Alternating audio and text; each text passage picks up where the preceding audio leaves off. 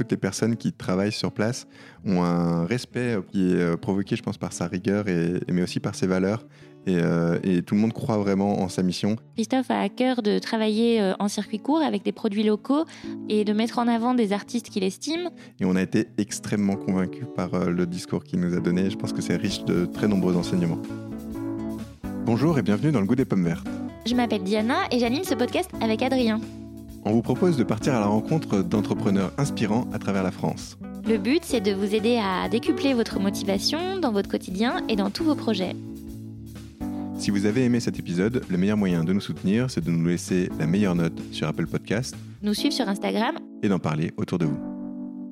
Dans cet épisode, vous allez entendre l'interview de Christophe Fargier, fondateur du Ninkasi. Adrien et moi, quand on est sortis, euh, on était vraiment très excités, très enthousiastes parce qu'on a adoré cette rencontre, qu'on a trouvé qu'il était très très inspirant. On vous laisse maintenant écouter cet entretien et on espère qu'il vous apportera beaucoup d'inspiration.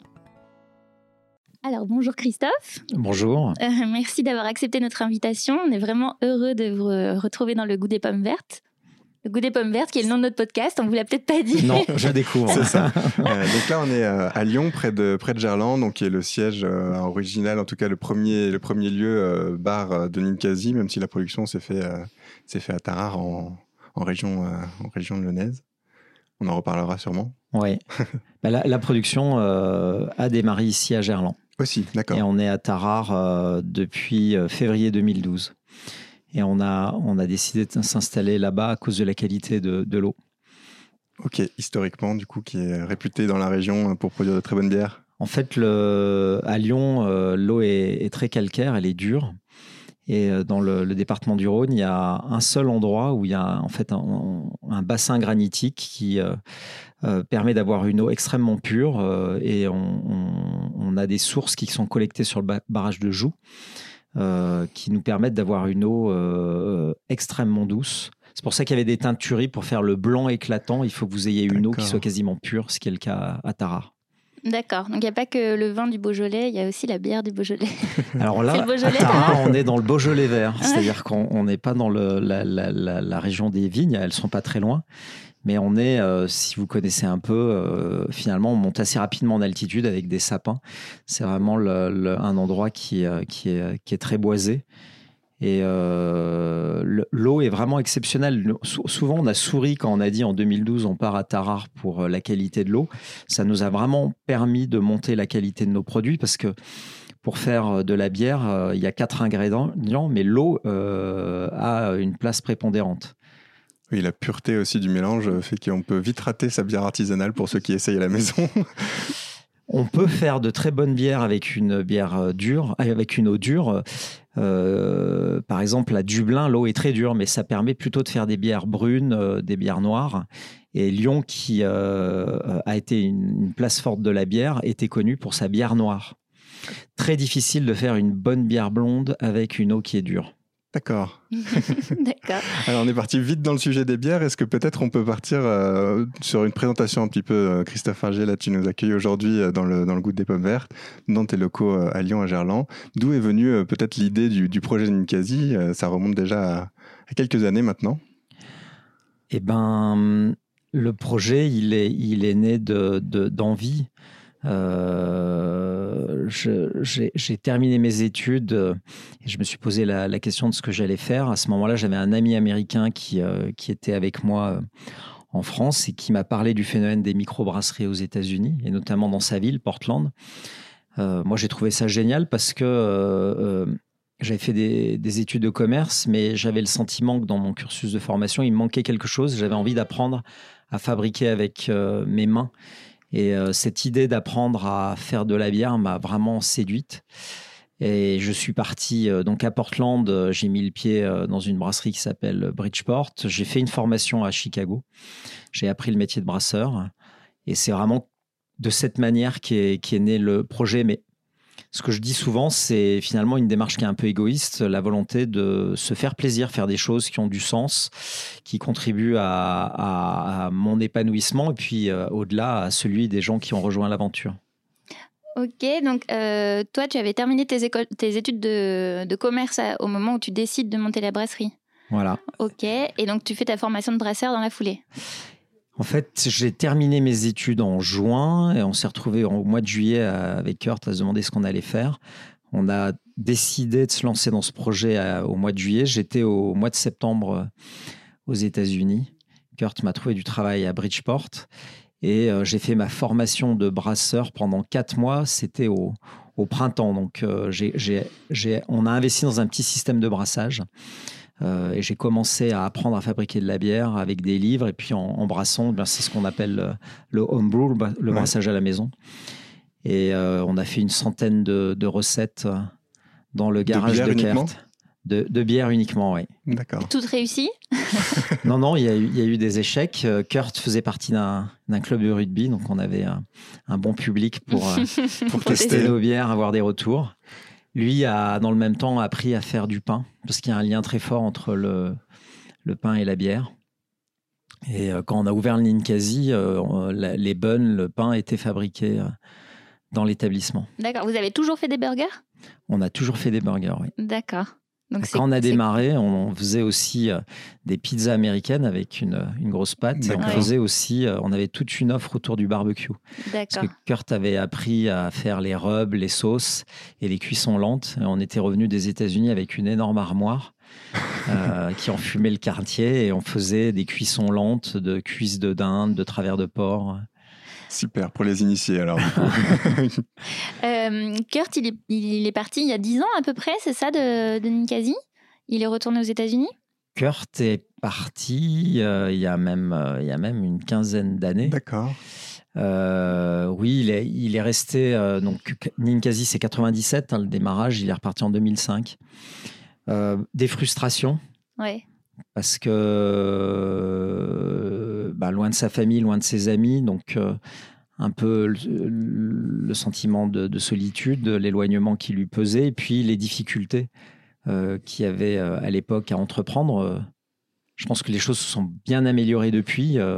L'entrepreneuriat est, mieux considéré. Je pense que aujourd'hui, on, voit que les, gouvernements successifs ou les administrations sont beaucoup plus à, à l'écoute au service des gens qui entreprennent, mais c'était moins le cas à l'époque et des frustrations euh, qui euh, l'ont amené à un moment euh, à décider de repartir et, d'entreprendre aux États-Unis plutôt mmh. qu'en France. D'accord.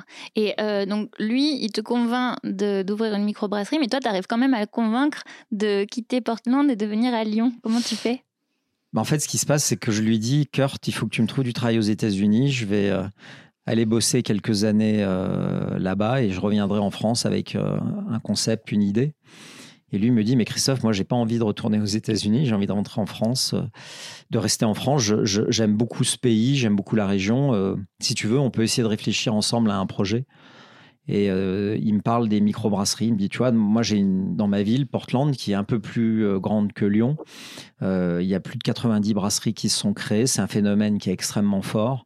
Je suis persuadé que ça pourrait marcher en France. Et c'est comme ça que les choses ont commencé. Alors, d'accord, mais du coup, vous, vous partez là-bas pour vous former un peu euh, chacun sur un domaine complémentaire. Et comment vous passez ensuite de, cette idée euh, d'étudiant de monter une microbrasserie à quelque chose qui se concrétise pour aller euh, jusqu'à l'ouverture du Ninkasi quelques années plus tard? Bah, L'année passée aux États-Unis, elle nous a vraiment permis de réfléchir, de visiter un maximum de lieux, de concepts et de mûrir notre projet. Quand on revient en France euh, une année plus tard, on a des idées euh, très précises de ce qu'on veut faire, extrêmement, ben, beaucoup de motivation. Donc ce qu'il faut, c'est trouver des sous, première étape. Euh, avant d'aller voir les banques, donc constituer un, en fait une mise, un, apport suffisant, crédible. On a eu la chance de pouvoir avoir un apport qui n'a été que de 20%. Donc on a financé 80% de, de l'investissement. Je pense qu'on a on a réussi à, convaincre euh, les banques, euh, les interlocuteurs quand on s'est intéressé au, bâtiment. On avait en face de nous Quick et euh, des gens du milieu de la nuit lyonnaise qui voulaient faire une discothèque. Mhm. C'est notre projet qui a, qui a remporté le, qui, a, qui, a, qui, a, qui, a, attiré l'attention du propriétaire. On a la mairie du 7e, Madame Desbazeilles, qui était maire à l'époque, qui a aussi été séduite par notre projet. Donc, je pense que notre euh, détermination, notre enthousiasme euh, a, réussi à faire, euh, émerger. Du moins, moi, j'ai tendance à dire que dans l'entrepreneuriat, il y a deux formes d'énergie. Hein. Il y a celle du rêve, qui a été celle qui a démarré au mois de juillet, quand on a dit tiens, on pourrait faire ça. On s'est vraiment mis à rêver pendant toute une année on a, on a enrichi ce rêve et puis on a eu cette deuxième énergie qui est euh, la capacité à transformer un, rêve en, choses très concrètes, mais qui demande énormément de réalisme, de mmh pragmatisme. Et je pense que on avait ces, deux dimensions dans notre approche, qui fait que on a été en capacité de, de mener notre projet à, son terme et de ne pas rester uniquement dans, dans une forte intention. Ça a été très concret. Ok, et t'as pas peur au moment où tu te lances? Parce que c'est quand même, euh, même si c'est financé à 80%, il y a 20% qui est de votre poche, et puis euh, c'est une énorme aventure, il y a un investissement qui est énorme aussi euh, quand on investit dans un lieu physique. C'est pas comme une start-up de la tech maintenant qui se lance avec juste un savoir et, bah, un on ordinateur. A, on a extrêmement peur. Alors, pour donner des ordres de grandeur, à l'époque c'était des francs. Hein. on, est, on est en 97. le projet c'est un, un million d'euros. Donc on apporte 200 000 euros, on emprunte 800 000 euros. Donc aucune expérience dans la restauration, on n'a jamais fabriqué de la bière. Donc euh, avec du recul, je me dis c'est juste incroyable que les banques nous aient euh, financé avec un apport que de 20%. Mais je pense qu'on a on a réussi, ils ont eu confiance en nous, ils ont vu qu'on était des gens sérieux, qu'on avait de la rigueur, du professionnalisme dans notre démarche. Euh, il a fallu trouver des cautions. Donc à l'époque, il y avait euh, Oseo, qui aujourd'hui s'appelle BPI, qui est intervenu en contre-garantie. Mais moi, j'ai dû demander, et Kurt a fait la même chose avec sa famille, à ce que euh, nos deux familles respectives se portent caution. Moi, j'ai euh, trois frères et trois sœurs. Heureusement que ça s'est bien passé. voilà. Parce que finalement, j'ai vraiment eu le sentiment de, de, de jouer un peu le, le, patrimoine de ma famille. Alors, je, suis l'aîné, donc j'étais le premier à avoir sollicité les parents et de me dire si je me plante demain, peut-être que j'aurai un, frère ou une sœur à qui mes parents diront Bah non, écoute, désolé, Christophe, il est passé par là et aujourd'hui, on n'a plus les moyens de t'aider. Donc, il y a eu quand même une grosse, grosse pression. Et quand on a ouvert, euh, ben, ça ne s'est pas passé. Euh, euh, comme on l'avait prévu, ça a été très très difficile. Et on a failli déposer le bilan. Ce qui nous a sauvés, c'est qu'en en juin 98, il y a eu la Coupe du Monde de football. Et comme on est à côté du stade. Et qu'on n'était pas loin de gagner quand même. et qu'on a fait une, très belle Coupe du Monde, et ben, il y a eu euh, un énorme engouement et beaucoup de gens qui ont découvert le Ninkasi à ce moment-là. D'accord. Et en fait, pourquoi ça a été difficile? Parce qu'on a été en, en, avance sur beaucoup de choses. Alors, la bière artisanale, en 97, euh, ça parle à personne. Euh, souvent, les gens viennent nous voir en disant Mais votre bière, elle est dégueulasse. Pourquoi elle est dégueulasse? C'est pas parce qu'elle a du goût et on n'est pas habitué à avoir des bières qui ont du goût. Euh, les burgers gourmets n'est pas du tout à la mode. le barbecue, encore moins. Et puis, on est à Gerland, il n'y a pas le métro. C'est pas le centre de la ville, c'est excentré, il faut y venir. Euh, on est très innovant aussi dans notre aménagement. On est un lieu euh, très brut, très industriel, puisqu'on a voulu que le, lieu soit le prolongement de la brasserie. Beaucoup de critiques en disant c'est froid, il n'y a pas d'âme, euh, voilà. Donc il a fallu tenir le cap, pas baisser les bras c'est visionnaire à, du coup, à plein de niveaux. C'est clair que la brasserie artisanale, maintenant, c'est très à la mode, mais ça l'était pas du tout dans les années 90, euh, même pas dans les années 2000 en France, même pas dans le début des années 2010. Euh, le burger gourmet, comme tu dis, en effet, c'est euh, un truc qui a 10 ans, peut-être en France, je, ne sais pas, tu, me dis si je me trompe, mais ça et le style industriel, c'est vrai que vous étiez en avance un petit peu sur tous les, sur tous les niveaux. Toi, comment tu as vu euh, justement la popularité euh, de ces trois choses-là, en particulier de la bière artisanale et du burger gourmet. Qu'est-ce que as, qu'est-ce que tu t'en es dit quand c'est quand c'est arrivé, quand c'est devenu populaire? Euh, J'imagine que, que tu étais heureux, que tu t'es dit que tu allais aussi pouvoir surfer sur la vague, mais est-ce que tu t'es dit c'est dingue, on avait de l'avance, quoi, comme... alors que c'était probablement pas prémédité non plus?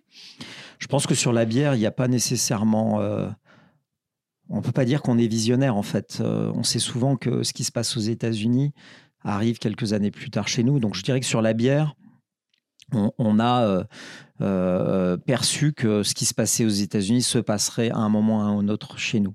Sur le burger gourmet, on n'est pas visionnaire, on est réaliste, c'est-à-dire qu'on n'a aucune expérience dans la restauration.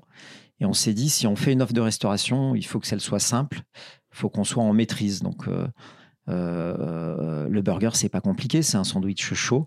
en plus, nous, on trouvait très intéressant d'avoir cette association entre le pain et la bière. On dit souvent que le pain est une bière solide et, la bière un pain liquide. Donc, euh, on Pourquoi on dit ça? Parce qu'en fait, ce sont deux produits qui euh, sont à base de céréales, qui nécessitent une fermentation.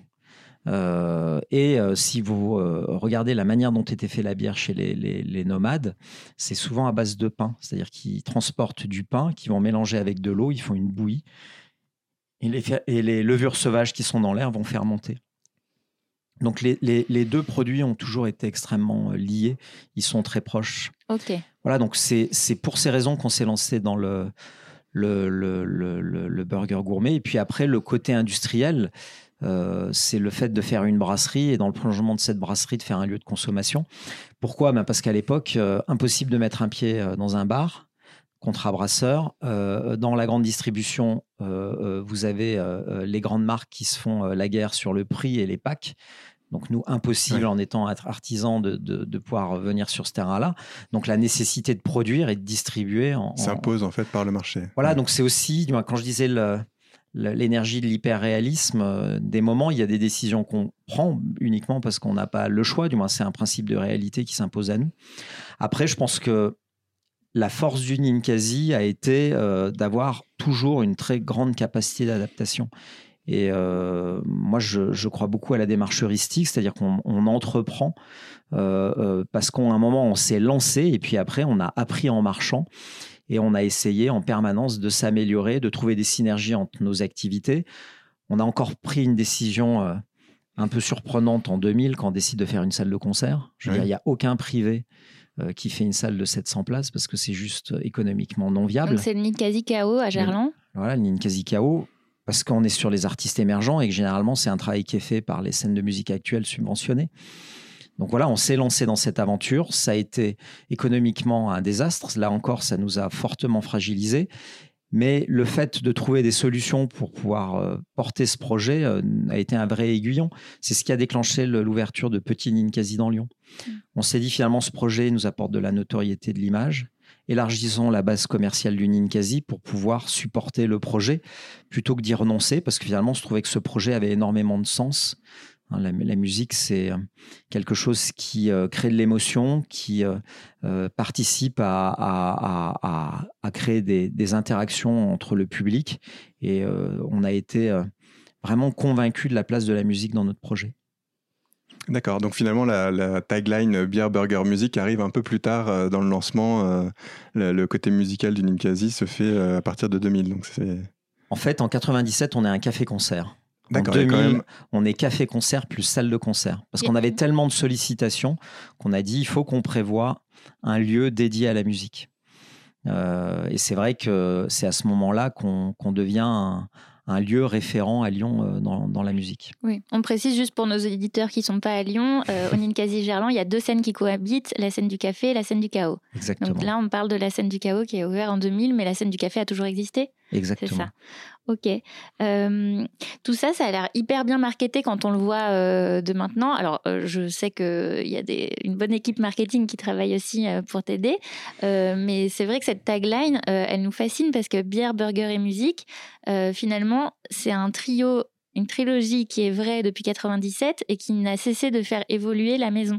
Donc c'est une tagline parfaite parce que vous avez réussi à tirer les ficelles euh, sur la bière parce que vous en avez euh, euh, développé des tonnes de recettes, qu'elles ont été médaillées, que maintenant elles vous servent aussi dans la grande distribution avec laquelle, vous travaillez. et sur la musique, il y a aussi beaucoup d'innovation de ce côté-là avec le Ninkasi Music Lab qui a ouvert en 2015-2016, je crois et le festival euh, Ninkasi qui date de, de cette année. Mhm. Euh, est-ce que ça, ce bière, burger et musique, vraiment t'en avais conscience dès le début et tu t'es dit euh, ça peut nous faire aller très loin ou c'était vraiment un truc hyper informel en disant bah moi j'aime aller boire des, des bières en écoutant de la musique et en mangeant un burger avec mes amis C'est peut-être un peu des deux.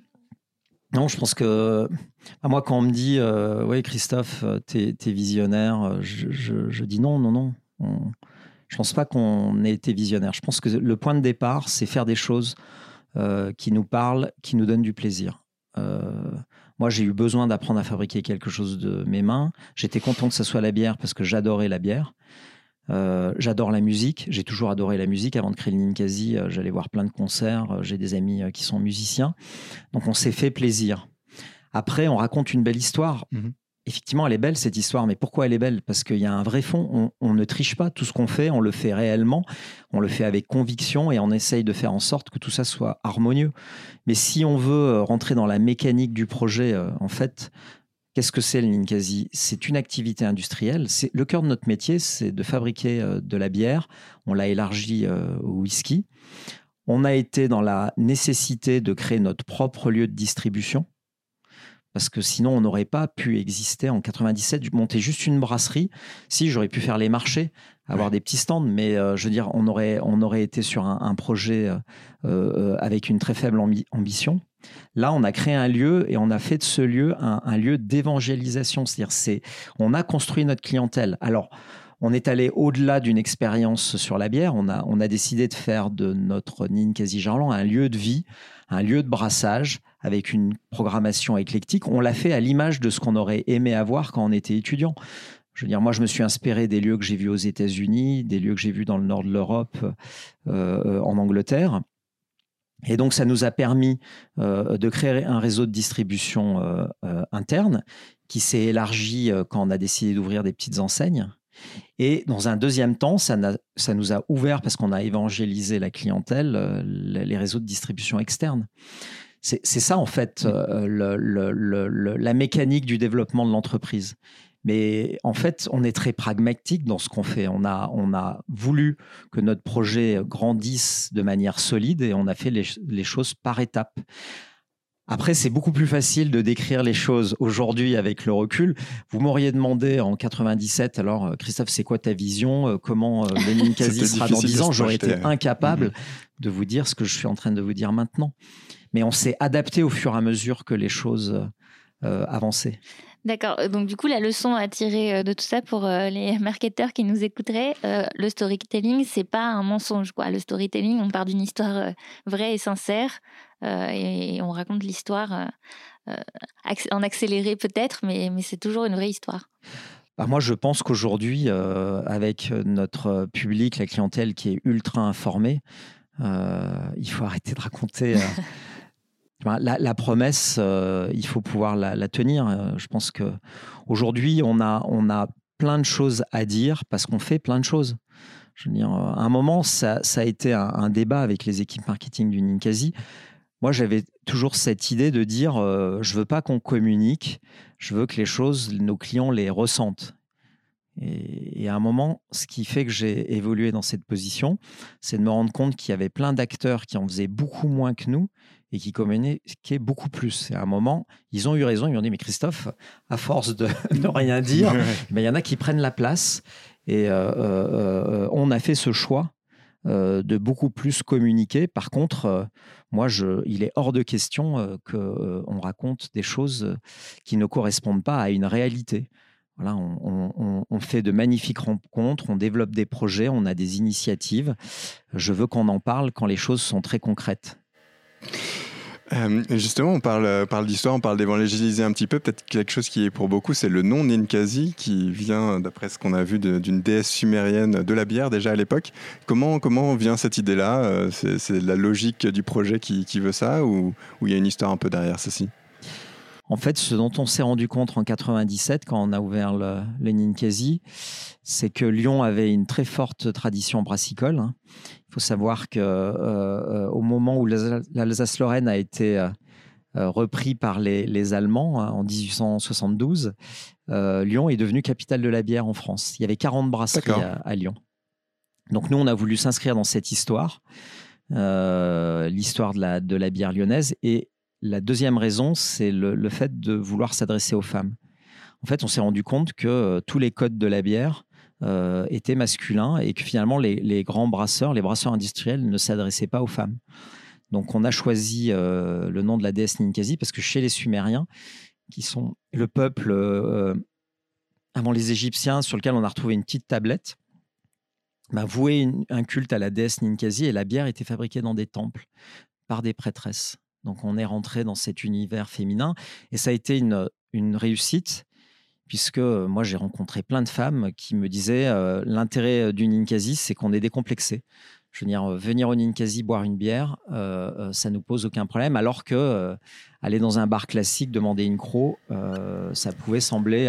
Socialement, c'était différent. c'était différent. Donc voilà, on a réussi à faire ça. Et aujourd'hui, notre enjeu, c'est de faire la même chose avec le whisky. On a avec le petit bulletin, il y a eu ce, premier salon du whisky l'année dernière. 80% du public, c'était des hommes.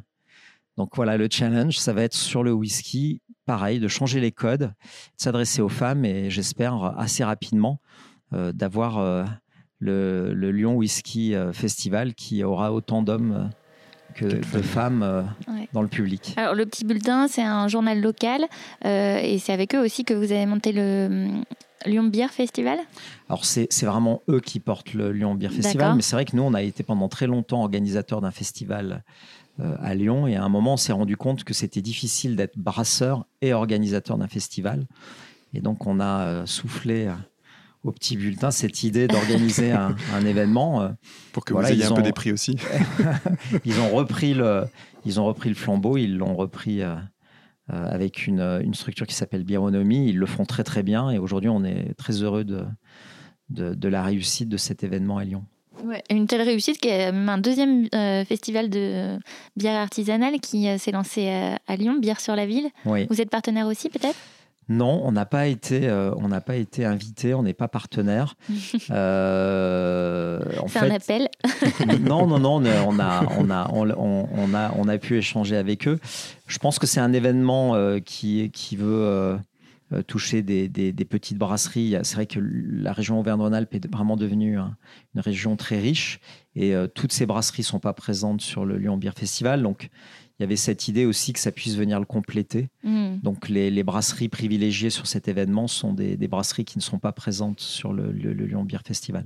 Donc, on, on laisse la place avec grand plaisir. Aux petits jeunes. Euh, sur euh, la structure là, de l'entreprise, euh, donc déjà, ce qu'il faut dire, c'est que maintenant, vous avez, vous n'avez pas que un Ninkasi, mais il y a une, vingtaine de Ninkasi, dont, certains sont en franchise et d'autres sont en propre. c'est quelle part d'ailleurs, la franchise À la date d'aujourd'hui, 19 établissements. 11 euh, ans propres, 8 en franchise et on va ouvrir euh, deux, deux, nouvelles franchises dans les semaines qui viennent. D'accord. Euh, à quoi ressemblent tes équipes là dans tes bureaux à Lyon, à Gerland? Si on compte pas bien sûr toutes les équipes de service au siège, combien t'as de personnes et comment elles sont réparties? Le siège, c'est une, quarantaine de personnes. On a cette culture un peu d'internaliser. Moi, j'aime bien que les compétences soient, dans l'entreprise. Donc on a un service euh, comptable, comptabilité finance, on a euh, des contrôleurs de gestion, on a un service RH, un service informatique, euh, une équipe qui se charge du développement du réseau de franchise et de son animation. On a un studio créa, une équipe marketing et une équipe commerciale qui euh, travaille pour euh, le, périmètre de la fabrique, euh, de, la fabrique de bière. D'accord. Et... après, ce qu'on essaye de faire, c'est quand même de décloisonner. Hein. on aime bien travailler en mode projet et faire en sorte que dans les projets, il y ait, il y ait des gens qui viennent un peu de tous les univers. Voilà, faire travailler des gens du, de, l'univers du support avec des opérationnels, la bière, la musique et la restauration, mélanger tout ça pour finalement euh, euh, euh, créer les, conditions de la créativité. Juste avant l'enregistrement, tu nous expliquais, et je trouve ça génial, que vous remettez régulièrement en question un petit peu l'organigramme, la façon dont sont cloisonnées les équipes. Comment vous vous organisez pour tout ça? Comment c'est accueilli dans les équipes aussi? Bah, Moi, je pense qu'il faut, il faut être aujourd'hui agile hein, et pour que ça ne soit pas qu'un vœu pieux, euh, il y a une nécessité à, questionner euh, l'organisation euh, régulièrement. Donc nous, on a un, rythme de, du semestre Ninkasi. Tous les, tous les six mois, on fait ce qu'on appelle des mini-diagnostics dans l'entreprise. Donc c'est les collaborateurs qui parlent. Hein, les, managers sont là pour écouter et prendre des notes. Et donc les équipes formulent tout ce qui les gêne, tout ce qui les empêche de bien faire leur travail. c'est aussi l'expression des, rêves, des projets, des envies, des, besoins. Et on utilise toute cette information qu'on collecte pour bâtir des plans d'action à six mois. Alors, il y a, une nécessité pour les, managers de digérer un peu tout ça et de revenir avec des propositions qui sont à nouveau discutées et concertées avec les équipes. Et l'idée, c'est qu'on on arrive à, formaliser euh, euh, de manière collective des plans d'action qui nous engagent sur une nouvelle période de six mois. C'est vrai qu'on re-questionne les dispositifs de réunion, euh, les périmètres de responsabilité. Du moins, a, rien n'est gravé dans le marbre, Ninkasi. Tout peut être critiqué, tout peut être modifié. Ce qui est très important, la règle d'or, c'est que ça se fasse de manière concertée. C'est pas quelqu'un dans son coin qui décide seul comment il fait bouger les lignes. D'accord, c'est super ça comme dynamique. Euh, tu parlais de faire des projets. Est-ce que aujourd'hui finalement l'orchestration de l'ensemble te permet quand même de t'impliquer un peu dans l'opérationnel de ces projets-là, ou finalement c'est quand même assez compliqué et c'est plus vraiment euh, une direction euh, sur sur la ligne directrice de l'entreprise qui, qui, te prend à, plein temps, ou est-ce que tu arrives à, à, revenir sur de l'opérationnel un petit peu dans ton quotidien? Tu parlais de faire quelque chose de tes mains, de la bière au début. Est-ce que là tu es un petit peu loin par rapport à cette cette dynamique initiale moi, je crois que c'est important, si vous voulez laisser les gens s'épanouir, de les mettre en responsabilité et de leur donner un niveau d'autonomie important. Donc, euh, euh, à partir du moment où euh, une équipe a, clairement les manettes en main, mhm. hors de question pour moi de débarquer et puis de reprendre les manettes en disant écoutez, j'ai envie de me faire plaisir, donnez-moi les manettes, c'est moi qui, qui prends le contrôle des choses. Donc, moi, je, veux vraiment que le, contrat qu'on passe chaque, semestre, il soit, respecté. Alors, ça ne m'empêche pas euh, d'être présent, euh, d'être attentif, de capter des signaux. Mais euh, l'idée, c'est plutôt d'être dans une démarche bienveillante et, d'être aidant. C'est-à-dire que je ne sais pas si j'ai si, vent de difficultés. mon intervention, ça va pas être pour prendre les choses en main ou décider, ça va être pour aider. Euh, être facilitateur, mettre de l'huile dans les rouages. Voilà, mon objectif, c'est de, mettre les, équipes en, situation de réussite et de m'assurer qu'ils ont bien les moyens de performer quand on leur fixe, fixe des objectifs. Mon rôle aujourd'hui, c'est, ça reste euh, le cap, la vision, le choix des personnes clés et euh, s'assurer du bon fonctionnement de l'entreprise. Le bon fonctionnement de l'entreprise, finalement, c'est s'assurer que le cadre euh, euh, reste pertinent. Et euh, je dirais que le principal cadre sur lequel il faut que je travaille, c'est les règles de vie de la maison Ninkasi. Parce que la coopération, c'est pas quelque chose de, naturel, c'est quelque chose qu'il faut construire. Et définir les règles de la coopération, c'est quelque chose qui nécessite de, travailler, de questionner en permanence. Donc moi, je pense que euh, vous avez utilisé le terme, tu as utilisé le terme, c'est le dirigeant ou le manager, aujourd'hui, il doit sortir d'une relation de, pouvoir et euh, euh, venir sur le registre de l'orchestration. Pour moi, la bonne image, c'est bien celle du chef d'orchestre. Il ne faut pas prendre les instruments, parce qu'aujourd'hui, il y a plein de talents dans l'entreprise et, et, très honnêtement, sur énormément de sujets, j'ai des gens qui sont bien meilleurs que moi. Par contre, faire travailler toutes ces personnes, tous ces talents, nécessite de l'orchestration et, et moi, je prends énormément de plaisir à orchestrer. Euh, mais justement, sur ces talents, euh, on, a parlé donc de créer de la bière forcément. Il y a donc des maîtres brasseurs qui sont des profils très spécifiques au Ninkasi puisque vous produisez votre propre bière. Et donc un nouveau aussi maître distillateur qui, qui crée la nouvelle gamme de, de whisky aujourd'hui pour la marque. Comment ça a été le, challenge d'aller chercher une, une, ressource de ce type-là D'où elle vient? Est-ce qu'elle vient de, plutôt d'Angleterre où ils ont l'habitude de faire ce genre de produit ou, ou ça a été un choix plus local? Alors c'est un choix local. En fait, euh, Alban Perret, qui est notre distillateur, euh, était un, un, distillateur malheureux, parce qu'il travaillait dans une grosse distillerie, il me semble, en Bourgogne. Bon, il faisait un peu d'alcool, mais il faisait surtout euh, de l'alcool, du, du bioéthanol pour les voitures. Ah oui, malheureusement. donc il, était malheureux parce que c'est quelqu'un qui avait plein de talents, mais ses talents n'étaient pas utilisés pour faire des produits qualitatifs. Donc c'est lui qui est venu frapper à notre porte disant mais euh, est-ce que vous, Ninkasi, vous n'avez pas imaginé un jour faire du whisky euh, Voilà, donc il nous a, il nous a partagé son rêve. Euh, qu'est-ce qui se passe? Nous, on, apprécie beaucoup Alban. C'est une belle rencontre, c'est une belle personne. finalement, il arrive à nous faire partager son rêve et finalement, on est là encore passé du rêve à quelque chose de très concret avec la création d'une distillerie. Après, on lui a donné les moyens formation. Effectivement, il a fait une formation euh, euh, à distance. Il est allé un petit peu sur place à, Édimbourg, mais c'est quelqu'un de passionné et c'est quelqu'un qui avait déjà énormément de, compétences et de talents. Donc euh, aujourd'hui, il n'a rien à prouver sur la distillation. Le domaine dans lequel on a encore beaucoup de choses à apprendre, c'est l'élevage. notre objectif, c'est de faire un whisky français et on veut faire vieillir nos, nos whiskies dans des fûts euh, français, des fûts euh, de, vin de la région. Et tout ça, euh, c'est quelque chose qu'on doit apprendre. On expérimente. et ça va demander énormément de temps. moi, ce que j'aime beaucoup dans le, projet whisky, vous parlez de, des startups, on est à l'opposé de l'univers des startups avec le whisky. Le, projet whisky est un projet qui... je, je n'en verrai pas l'aboutissement. Je, serais mort quand. Parce que ça va prendre des années et des années. Je veux dire, on a, on a un certain âge euh, pour commencer. Euh, et c'est comme construire une. Moi, je trouve ces projets quand vous avez des gens qui se lançaient dans la construction d'une cathédrale et, que ça se faisait sur plusieurs générations. Finalement, la notion du temps long, euh, moi, c'est quelque chose qui me dérange pas.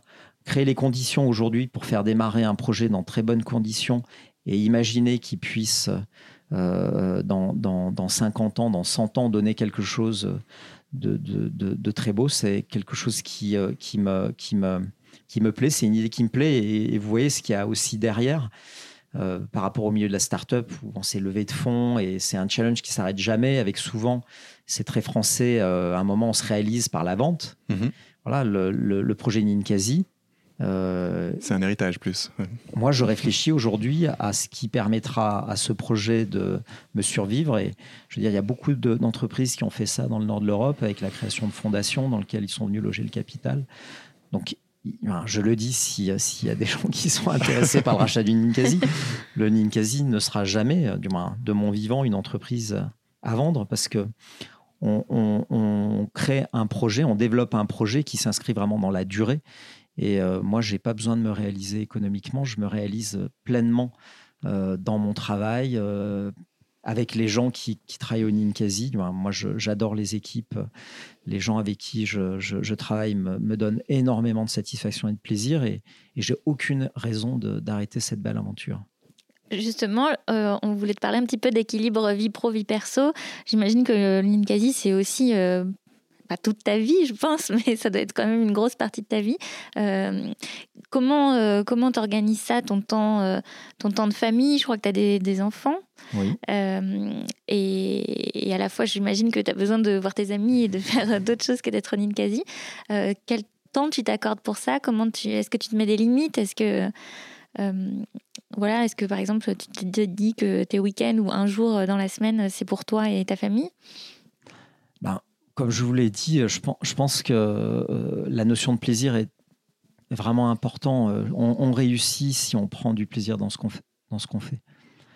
Donc moi, le, c'est vrai que l'investissement, il est important. Comme je prends du plaisir, euh, je regarde pas ma montre. Mais c'est important aussi de, pouvoir concilier sa vie professionnelle avec sa, sa vie personnelle. Donc moi, je, suis quelqu'un qui, assume ses responsabilités. J'ai des enfants, euh, j'ai envie de passer du temps avec eux, de les voir grandir, de leur apporter quelque chose. Donc j'arrive à le faire. Euh, j'ai besoin aussi euh, de, me, détendre, de prendre du recul. Donc voilà, j'ai une grosse activité sportive. j'ai besoin de courir, j'ai besoin de. J'adore la montagne, de faire de la randonnée, du ski de rando, du, de l'alpinisme. Et mhm. euh, euh, c'est des moments qui, contribuent aussi à, la réussite du projet Ninkasi. Moi, j'ai quelque chose vraiment que j'ai réalisé euh, par la pratique du sport. En fait, mon esprit vagabonde quand je fais du sport. Et en fait, c'est des moments de créativité extrêmement puissants. Parce que je, je, je, ben, à mon avis, c'est comme la méditation. Euh, je, parlais avec quelqu'un qui, euh, qui, euh, qui, qui, avait le, même sentiment qui fait de la natation.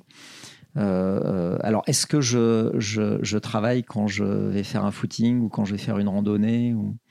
Je veux dire, c'est très compliqué de dissocier la, la, vie personnelle de la, de la vie professionnelle. Ce qu'il y a de sûr, c'est que quand je suis avec mes amis, quand je suis avec ma famille, euh, quand je suis avec mes enfants, je suis vraiment avec eux et euh, j'en fais des moments euh, intenses de partage où j'essaye de leur apporter ce dont ils ont besoin.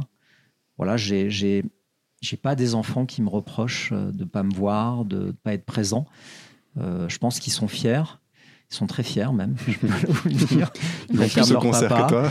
Ils sont très fiers de leur papa. Ils aiment, ils aiment euh, ce que ce que ce que ben, ce qu'est le Ninkasi. Mhm. Ils en sont ils en sont fiers.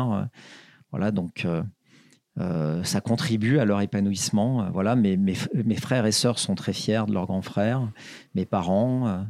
voilà, c'est le Ninkasi n'est pas un problème. Comment tu as fêté tes 50 ans? Je crois que c'est récent.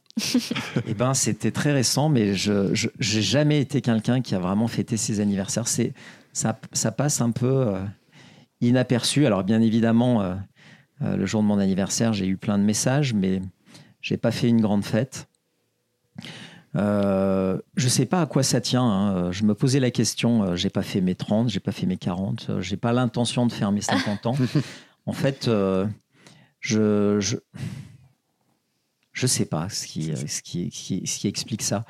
Je n'ai aucun problème avec le, fait de prendre de l'âge.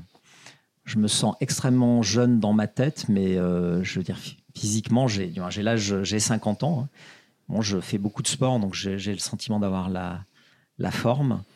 Euh, je sais pas. Je, je pense que je, la, la, les, moments, les moments intenses de, partage, tout ça, souvent, sont des moments qui ne sont pas planifiés. Moi, je, je trouve qu'il y a plus d'authenticité à, se retrouver. Là, demain, je, suis à Saint-Étienne. Euh, j'ai des amis qui m'ont dit Tiens, ça fait longtemps que tu n'es pas venu à Saint-Étienne, on va te faire faire le tour de la ville. Demain, je sais que je vais passer une excellente soirée. avec ces gens-là, j'offrirai ma, ma, tournée pour fêter mes 50 ans. Mais je pense que la, la soirée, elle, va, elle sera beaucoup plus réussie.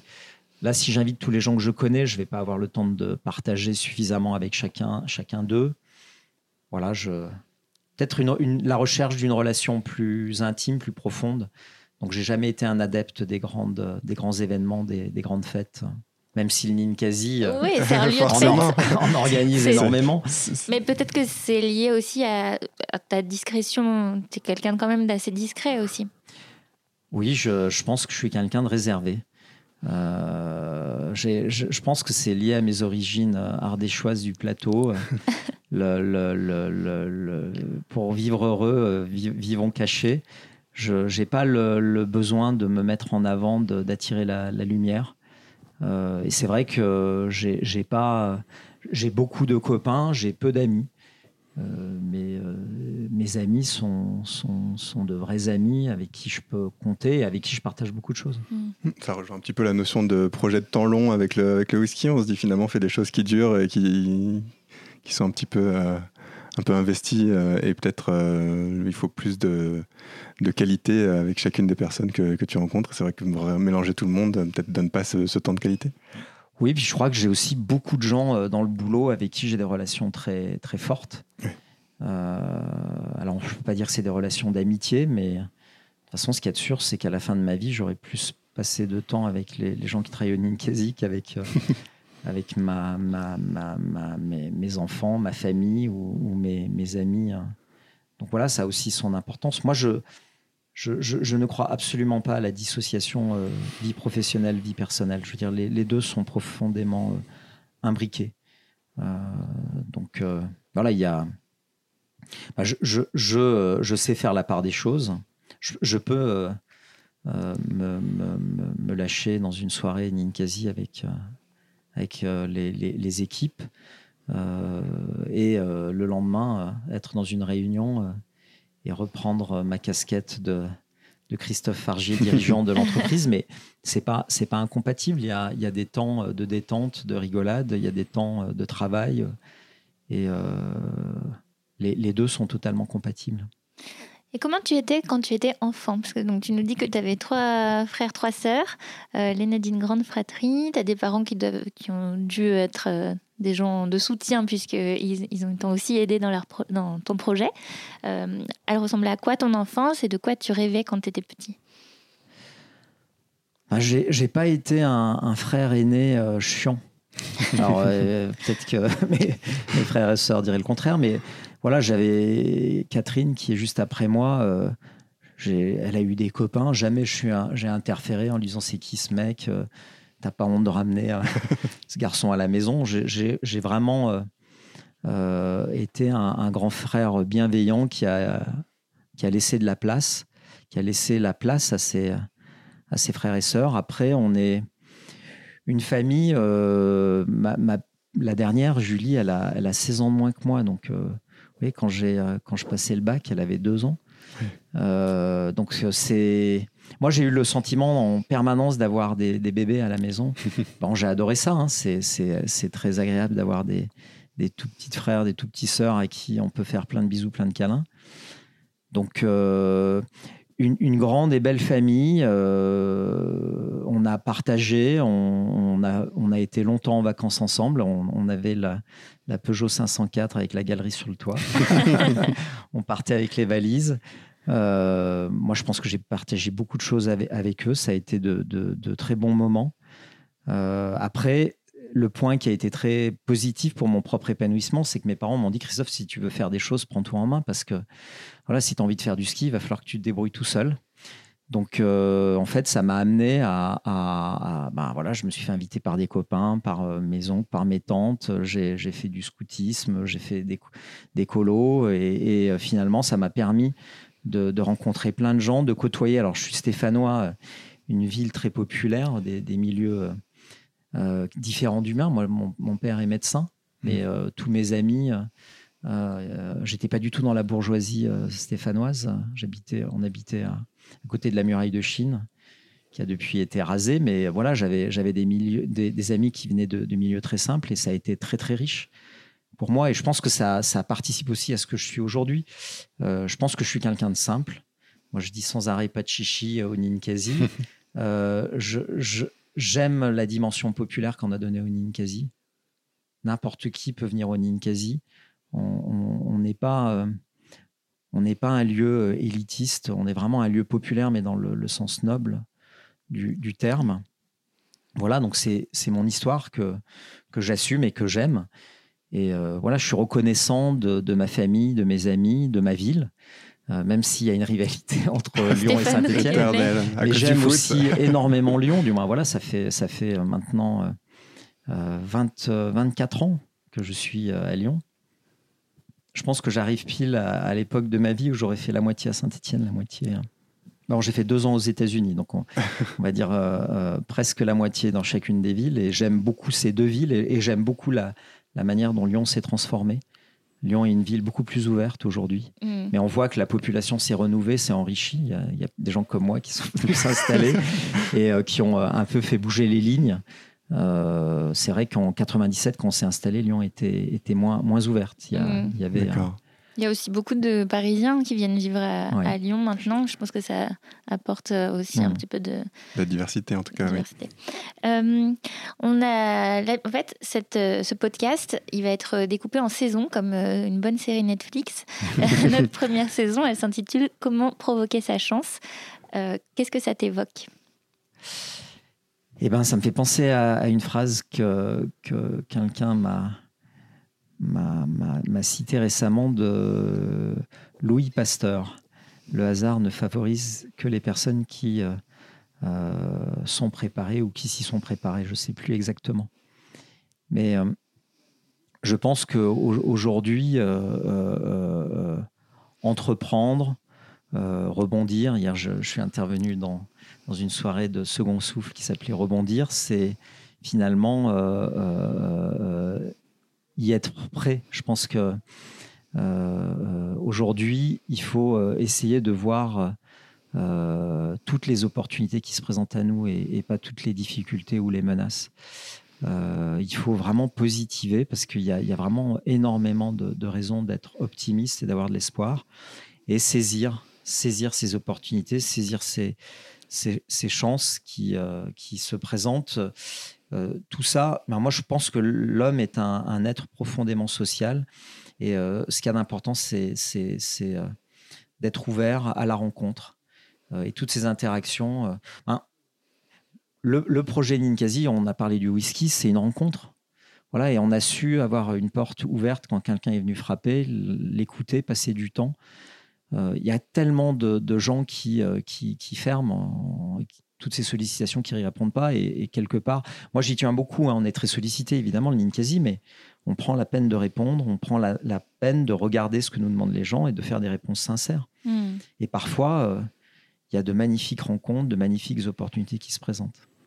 C'est ce qui fait aussi la beauté du lieu et puis la, logique de l'entreprise. Euh, vous laissez aussi beaucoup la chance aux jeunes artistes, euh, même avec le, design des étiquettes de, bière qui peuvent être faites par des, par des artistes qui vous ont rencontré, euh, qui ont donné l'occasion à ce genre de projet.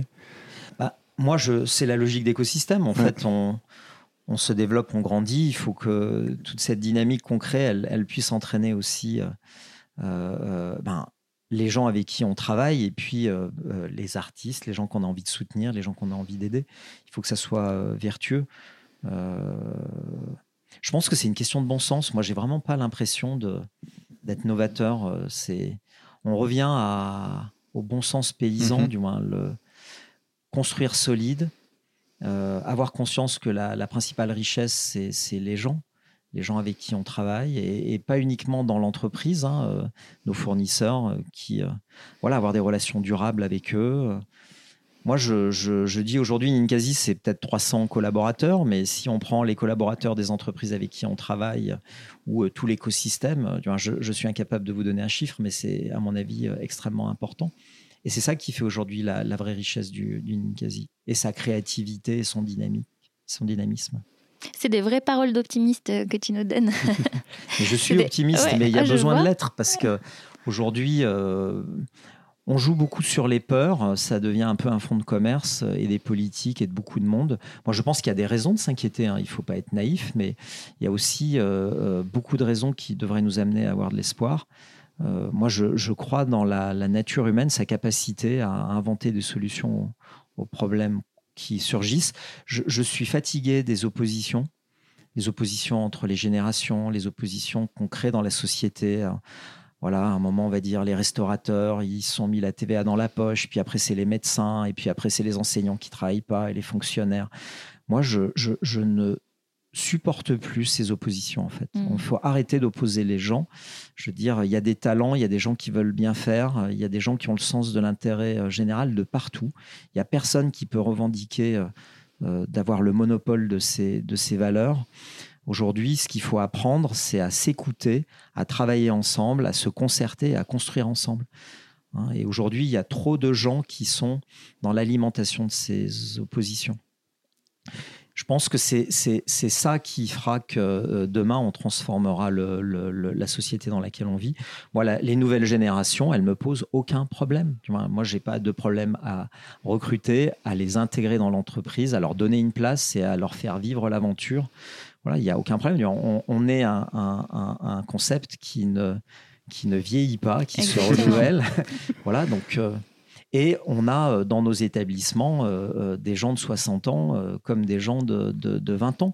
Et ils ne sont pas à se dire qu'est-ce que je fais au Ninkasi. Ils sont bien et, c'est ça qu'il faut qu'on arrive à construire.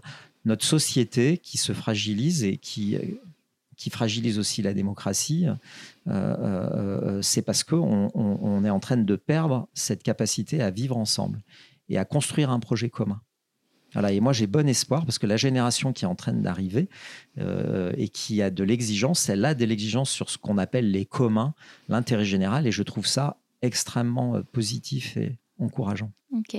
Bah, euh, en fait, quand on préparait cette interview, pour tout te dire, avec Adrien, on n'arrêtait pas de se dire, mais en fait, c'est vrai, c'est ça la prouesse du Ninkasi, c'est de rester un lieu jeune et cool, euh, sans que ce soit jeune dans le sens où c'est fréquenté uniquement par des jeunes, hein, parce que la population qui fréquente le Ninkasi euh, a tout âge. Euh, mais comment on reste jeune et cool pendant 20 ans? Et en fait, tu viens de donner la réponse, c'est en n'étant pas dans l'opposition avec les générations du dessous ou du dessus, et en restant ouvert et, à l'écoute. Bah, moi, je pense que si, si je devais définir ce qu'est la jeunesse, c'est l'optimisme, c'est l'énergie, c'est l'ouverture d'esprit, c'est la dimension festive moi, ce que j'adore au Ninkasi, euh, c'est de voir des gens qui rigolent, qui ont la banane, quand vous allez voir un concert, moi ça m'arrive euh, plein de fois d'aller voir un concert et de prendre le métro, quand les gens ils ont passé une super soirée, quand l'artiste a fait vibrer le public, mais c'est incroyable comme les gens peuvent nouer, discuter. Alors vous voyez deux groupes qui sont euh, en train d'attendre le métro, dire ouais euh, c'était vraiment génial ce concert, ça me fait penser. Les gens qui sont à côté vont spontanément et ben ah ouais mais moi aussi j'ai ça m'a fait penser à tel concert, tu l'as vu, voilà. Et moi je trouve que c'est ça dont on a besoin aujourd'hui. On a besoin de liens sociaux, on a besoin de faire société. Et finalement, ce que j'explique euh, aux gens qui travaillent au Ninkasi, le vrai projet du Ninkasi aujourd'hui, il est là. C'est nos lieux doivent être des lieux qui participent à faire société, à créer du lien. Si on réussit ça, je veux dire, on, aura euh, euh, un, projet durable, solide, qui, a, qui aura un sens. et donc, il faut commencer par bien s'occuper des gens qu'on recrute, bien les accueillir pour qu'ils prennent du plaisir. Et s'ils ils sont bien au Ninkasi, ils s'occuperont bien des clients qu'ils fréquentent. Et, ça crée une, chaîne vertueuse. Ok. Bon, le temps passe un peu, alors on va, on va avancer sur euh, tes futurs projets. Euh, donc, le déménagement de l'usine de Tarare, qui devrait arriver dans les prochaines années, notamment. Euh, qu'est-ce que ça représente pour vous? Alors, c'est pour augmenter les capacités de production, notamment? Eh ben, en fait, ce qui s'est passé cette année, c'est qu'on s'est posé une question qui a été difficile à trancher. On s'est dit, est-ce que Ninkasi, ça doit être un concept qui reste uniquement sur la région Auvergne-Rhône-Alpes? Parce qu'on est dans une logique de circuit court, parce qu'on a développé un écosystème et on a mis 22 ans à le construire. Et à un moment de se dire, est-ce que ça a du sens demain d'aller ouvrir un Ninkasi à Lille? Je peux vous assurer que ça n'a pas été une masse sincère de, de, trancher ce débat et de faire émerger une position commune. Euh, mais finalement, on a décidé de se développer au national. Pourquoi? Parce qu'on considère que le, Ninkasi, c'est un magnifique projet. Euh, ce sont des valeurs, c'est quelque chose qui a du sens et qu'il n'y a aucune raison qu'on euh, n'élargisse pas notre audience, notre clientèle, notre public, parce qu'on pense qu'on propose un modèle différent d'un certain nombre d'autres acteurs. Hein, aujourd'hui, acheter une bière Ninkasi, ça n'a pas du tout la même signification qu'acheter une bière Heineken ou Cronenbourg. Donc euh, aujourd'hui, notre projet, c'est de faire changer la société dans laquelle on vit et donc de prendre des parts de marché à des modèles euh, qui nous semblent pas euh, les bons modèles pour faire que notre société aille mieux. C'est un geste militant presque. oui, oui, mais je veux dire, c'est exactement ça. Nous, on dit on a un projet euh, dans lequel il y a quand même des convictions et un engagement.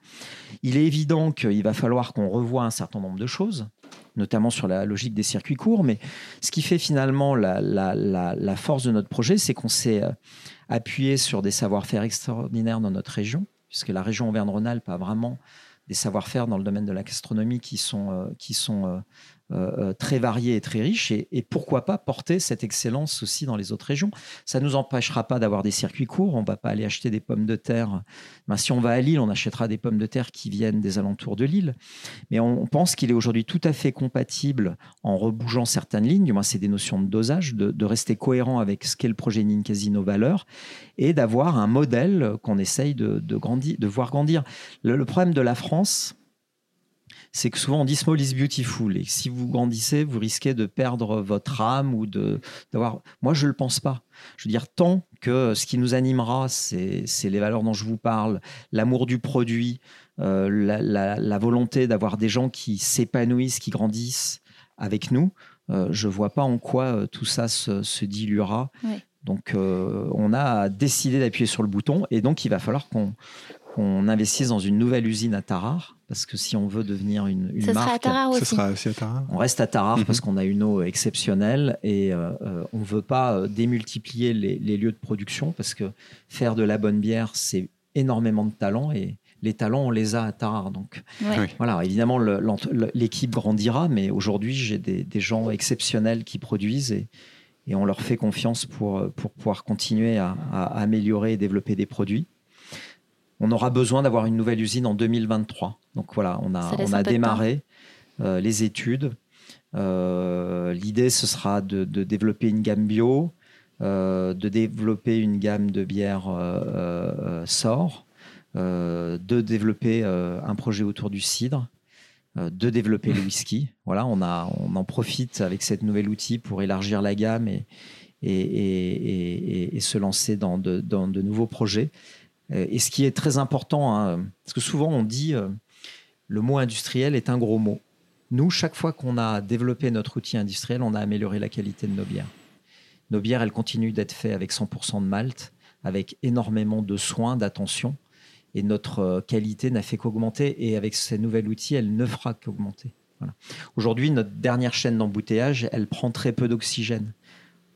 Un petit brasseur qui a, une embouteilleuse très basique prendra beaucoup plus d'oxygène que nous à l'embouteillage. Et l'oxygène, ça provoque l'oxydation des bières. Mm. Donc industrialiser des process, investir dans, des, dans du matériel n'est pas, n'est pas incompatible avec la qualité. Toute l'imagerie négative liée aux industriels, c'est précisément quand on dit les industriels, et c'est plutôt sur euh, euh, justement les valeurs qui sont liées à ces industriels-là. Vous, si vous euh, êtes fidèle à vos valeurs, alors celle que tu viens de, de, mentionner, il y a une autre valeur qui me semble essentielle chez vous, c'est l'indépendance, tu en parles beaucoup. Euh, j'imagine qu'il n'y euh, a pas de souci à se faire euh, non plus de ce côté-là. par rapport à l'indépendance, justement, on en a parlé un peu en off aussi juste avant l'enregistrement, mais votre autre levier de croissance, c'est de vendre à la grande distribution.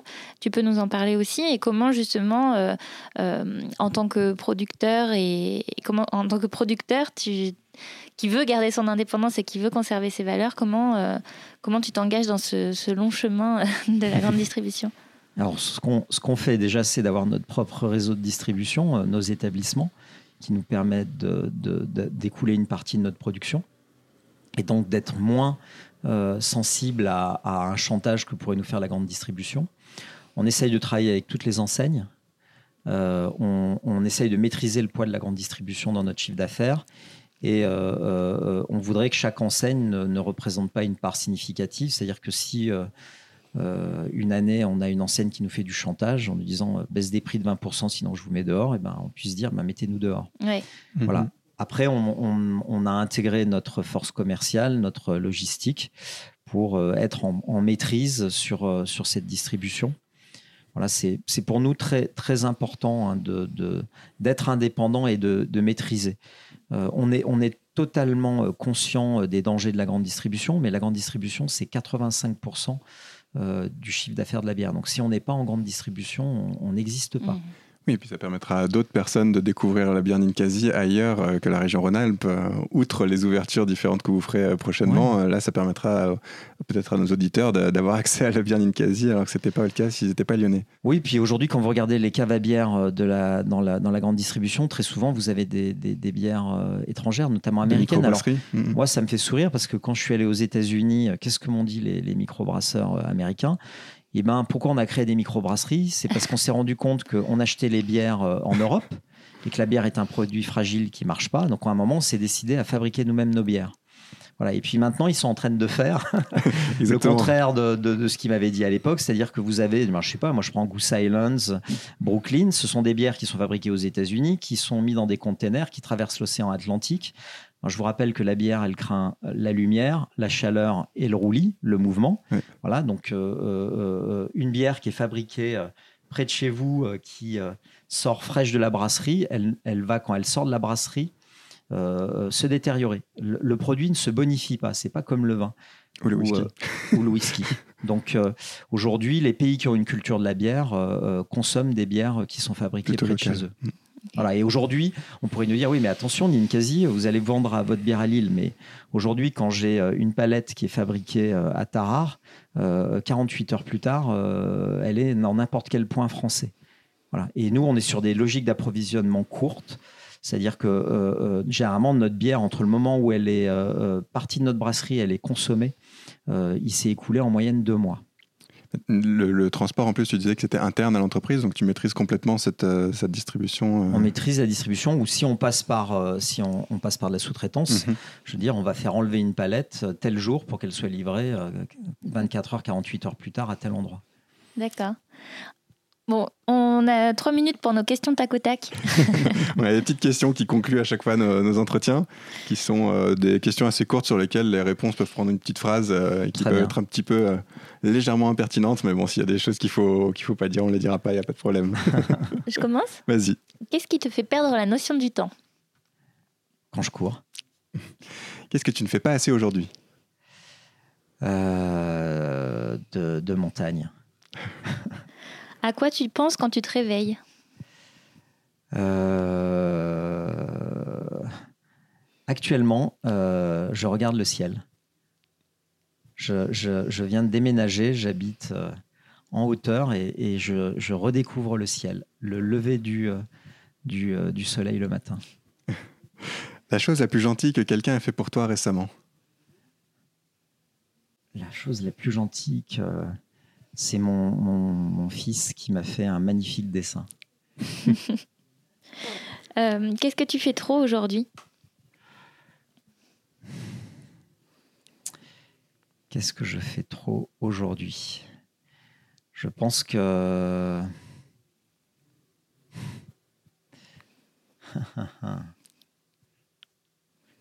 Qu'est-ce que je fais trop aujourd'hui?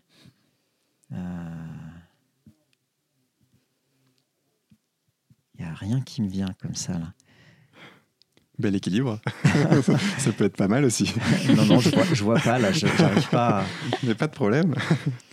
Euh, Qu'est-ce que tu fais pour prendre du recul, pour t'échapper, à l'inverse? Comme je vous l'ai dit, c'est, je pense que c'est la, la course à pied qui me permet Mhm. de prendre du recul et de m'échapper. Euh, la, la marche, la randonnée, le, le ski de rando, le, le, le- le- fait de se reconnecter à la nature euh, que j'éprouve quand je vais courir, quand je fais du trail, ou, ou le fait de se retrouver en montagne. euh. Moi, j'adore le, le mauvais temps. C'est marrant. Je, je crois que je préfère même le mauvais temps au beau temps parce que le mauvais temps, du moins, moi, il m'est arrivé de, en montagne de monter, il y avait du vent, il neigeait, et puis vous avez des moments, des fenêtres où le ciel d'un seul coup s'ouvre. Moi, j'ai l'impression d'être au paradis. Je me dis, c'est de vivre quelque chose de, de paranormal quand d'un seul coup, vous avez le, le soleil qui perce, euh, les nuages qui se déchirent.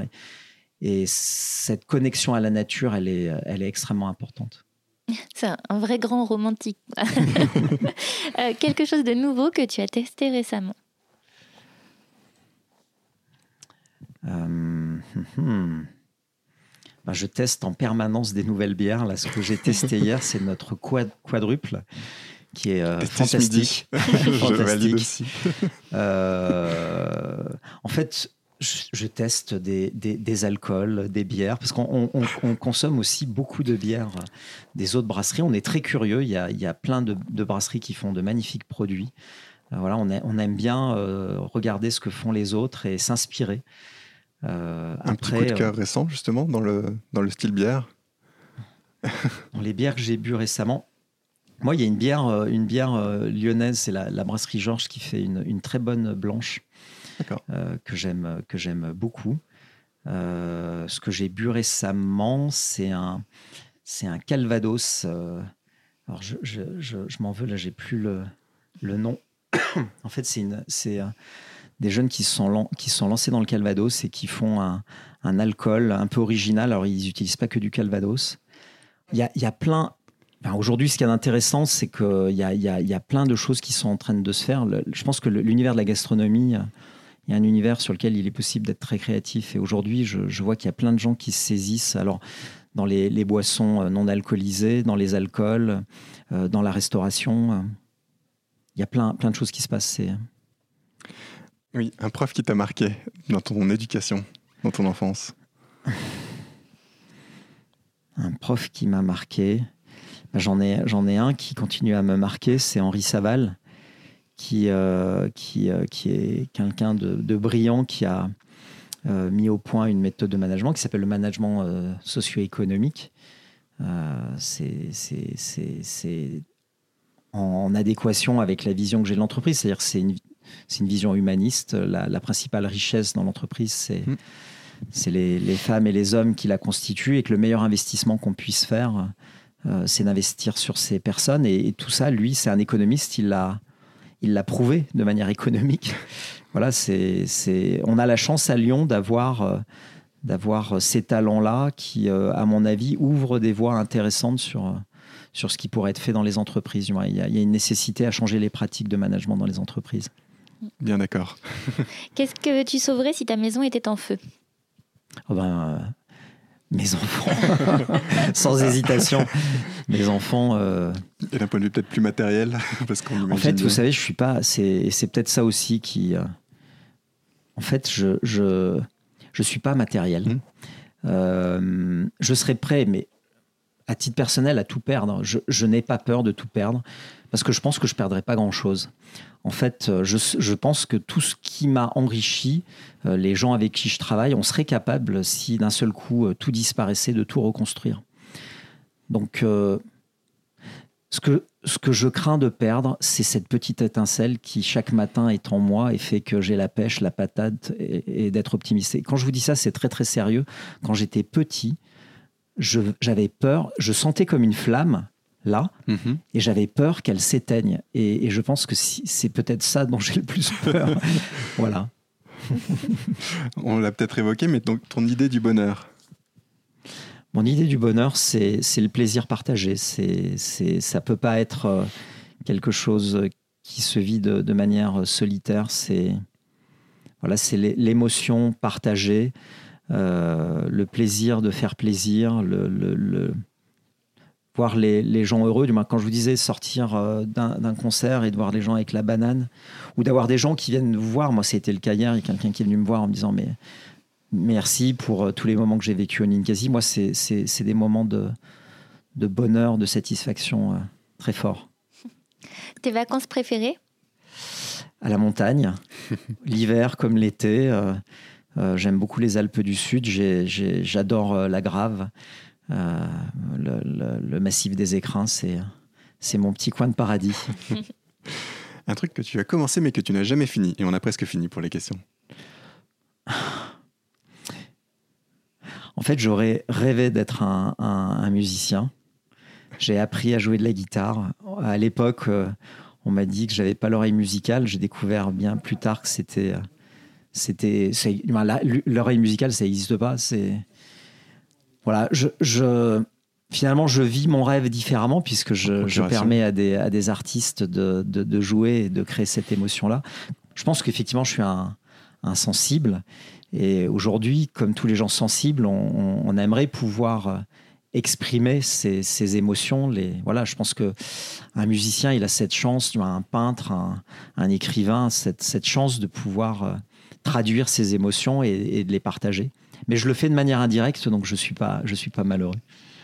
Et si tu pouvais revenir dans le passé, te donner un conseil, euh, si on, on revient en 97, Euh, ben, je pense que dans le développement du Ninkasi, j'ai toujours été euh, le problème principal. C'est-à-dire que, c'est-à-dire, il a fallu que je franchisse des paliers pour permettre à l'entreprise de grandir, apprendre à déléguer, apprendre à laisser de la place, euh, apprendre à faire confiance. euh, le droit à l'erreur, je suis quelqu'un de très exigeant.